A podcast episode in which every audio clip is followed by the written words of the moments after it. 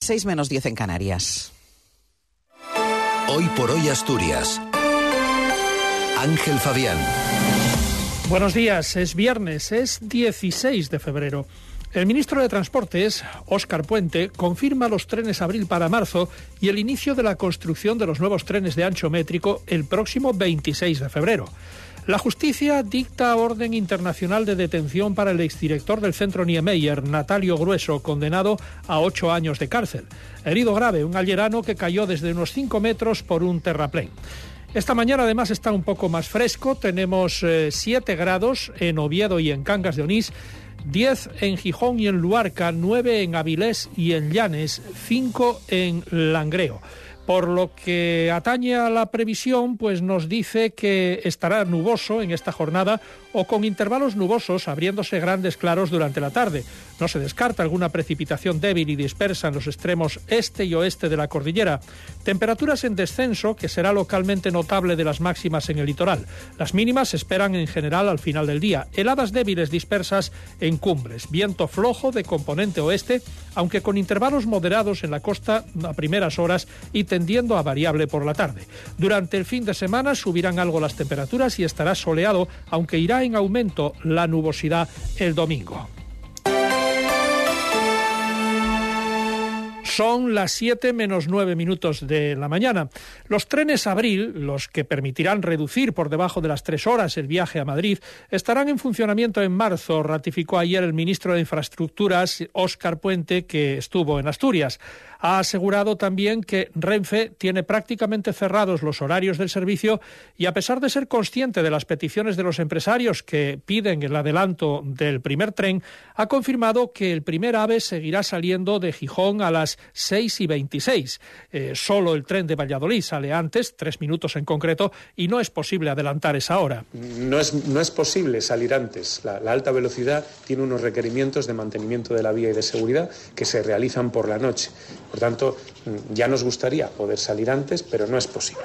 Pero el segundo tren que antes va a salir en toda la península ibérica de alta velocidad va a ser el, que, que, tiene origen en Gijón, que será a las 6 y 26 minutos de la mañana. Además, se duplicarán las plazas ofertadas hasta los 2 millones con la llegada a Avilés de un tren Albia con una frecuencia diaria y con el estreno del servicio de bajo coste Hablo que tendrá parada en Pola de Lena, Mieres, Oviedo y Gijón. Puente ha dejado también otra noticia. El día 26 de febrero se iniciará la fabricación de los 10 primeros trenes de ancho métrico comprometidos con Asturias tras el error con los proyectados inicialmente, que por sus dimensiones no permitían su paso por los túneles.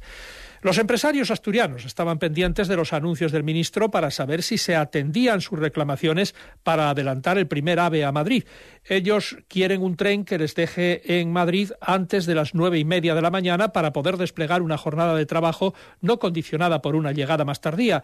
El presidente de la Cámara de Comercio de Oviedo, Carlos Paniceres, asegura que seguirán peleando por un horario más madrugador. Es importante que ese primer tren eh, llegue, como yo decía recientemente, pues en torno entre las nueve de las nueve y media, ¿no? que te permita pues hacer una agenda de reuniones a las diez, diez y media, pero claro, a las diez y media es verdad que es una hora muy, muy tardía. Yo ayer mismo, ayer fui, eh, pagué ese efecto, ¿no? Y que sea un AVE también, ¿no? Que el primero sea un AVE, que sea directo, porque eh, cuando queremos la alta velocidad lo que no podemos pretender es que pare en todos los lados, porque es que, eh, o sea, queremos reducir tiempo y luego quieres que pare en todos los lados, pues no tiene ningún sentido, ¿no? Habrá que pelearlo.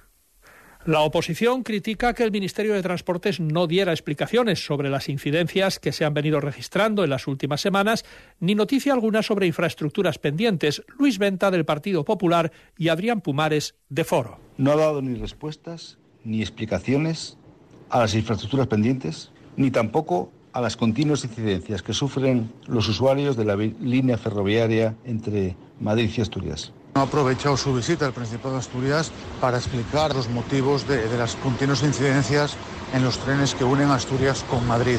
Tampoco para dar plazos concretos de infraestructuras pendientes.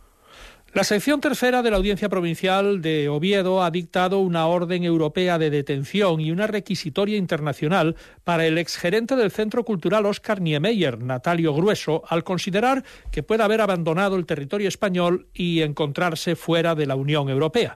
Lo ponen en búsqueda y captura y al encontrarse en paradero desconocido desde que se decretara hace unos meses su ingreso en prisión, tras ser condenado a un total de ocho años de cárcel por varios delitos como el continuado de malversación de caudales públicos. Un hombre de 61 años ha resultado herido de gravedad al caer por un terraplén de unos 5 metros en la localidad de Collanzo, en el concejo de ayer. El accidente se produjo poco antes de las 10 de la pasada noche. El hombre cayó por un terraplén a un tendejón de hierba en la zona de la estación. Fue ingresado con politrauma en el UCA, en Oviedo. Además, otro, otro varón resultó herido en un accidente de tráfico en Cangas de Onís, en la localidad de Nieda. El herido es un hombre de 74 años cuyo coche volcó lateralmente. Fue trasladado al hospital de Arriondas con heridas leves. Y ayer jueves eh, fue el día del cáncer infantil, una dolencia por la que el UCA trata anualmente a unos 30 niños con una tasa de supervivencia del 82% a los 5 años. Leucemias, linfomas y patologías hematológicas representan más de un tercio del total de los casos. El área de hematología ha practicado en la última década más de medio centenar de trasplantes de médula ósea en niños y adolescentes con unos índices de curación muy elevados.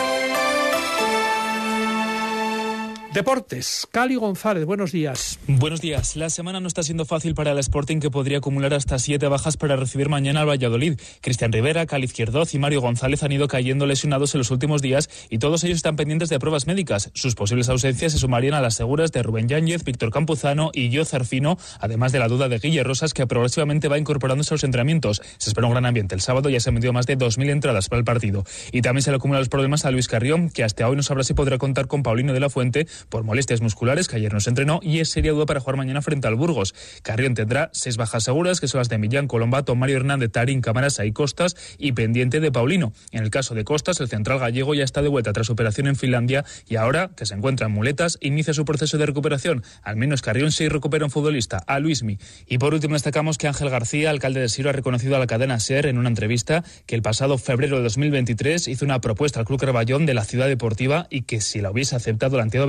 hoy ya estaría hecha. Además, admitió que es un proyecto realista, rápido y que se podría ejecutar. Si bien el requesón cuenta con 80.000 metros cuadrados, a través de una pasarela peatonal se podría ampliar hasta los 136.000. Incluso, como también afirmó el alcalde, existen otras dos parcelas de propiedad privada en la zona con serias posibilidades de poder ser compradas en el caso de que exista interés por parte del Oviedo. Están escuchando hoy por hoy, son las noticias de Asturias en la SER en este viernes 16 de febrero. Faltan dos minutos para las 7 de la mañana.